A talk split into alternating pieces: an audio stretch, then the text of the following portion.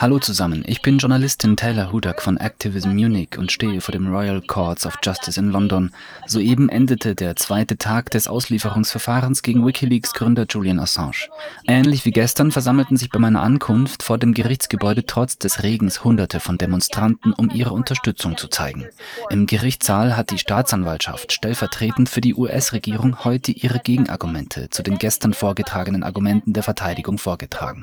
Claire Dobbin, Vertreterin der Staatsanwaltschaft, befasste sich ausführlich mit der Verbindung zwischen Julian Assange und der Whistleblowerin Chelsea Manning. Manning war es, die Julian Assange Dokumente über die Kriege im Irak und in Afghanistan übermittelt hat, welche er anschließend auf Wikileaks veröffentlichte.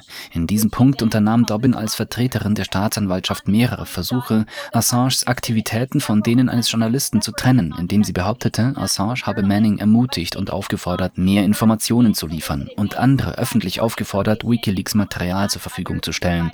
Natürlich ist dies eine Technik der Nachrichtenbeschaffung, die Journalisten immer wieder anwenden.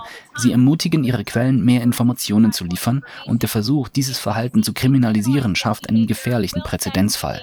Man muss sich auch fragen, ob es richtig ist, dass Richter, Politiker und Staatsbeamte bestimmen, wer ein Journalist ist und wer nicht.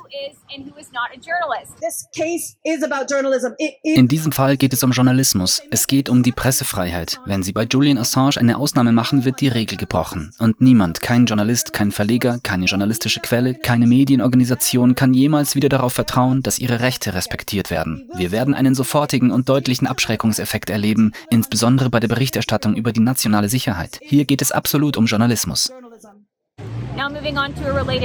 Die Staatsanwaltschaft hat wiederholt behauptet, dass Wikileaks in seinen Veröffentlichungen die Namen von Informanten genannt hat und damit möglicherweise Menschenleben gefährdete.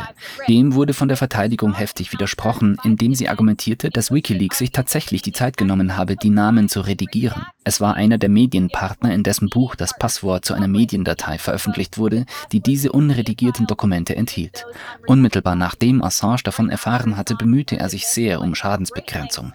Tatsächlich führte er ein Telefongespräch, das bei Project Veritas veröffentlicht und auch von Wikileaks Chefredakteur Christian Hafsen als authentisch bestätigt wurde, in dem Assange das Außenministerium vor dem Vorfall mit dem kursierenden Passwort warnte.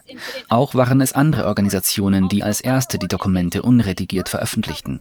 Selbst der Richter wies heute die Staatsanwaltschaft darauf hin, dass diese Informationen zum Zeitpunkt der Veröffentlichung durch Wikileaks bereits auf mehreren Websites verbreitet wurden. Es stellt sich also die Frage, warum wird Wikileaks strafrechtlich verfolgt?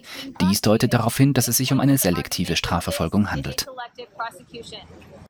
Wieder einmal wird versucht, Sonderregelungen für Julian Assange zu schaffen, warum seine Menschenrechte keine Rolle spielen, warum kein weiterer Schutz für Journalisten von Bedeutung ist.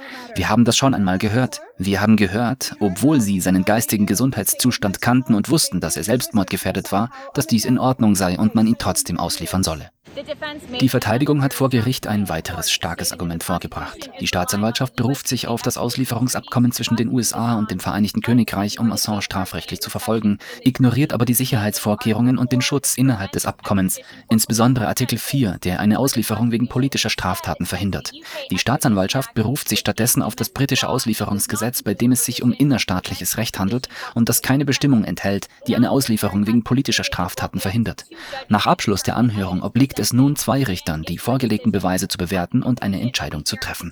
Am Ende der heutigen Anhörung erklärten die Richter, dass sie ihre Entscheidung aufschieben werden und forderten beide Parteien auf, in den kommenden Wochen entsprechende Unterlagen vorzulegen.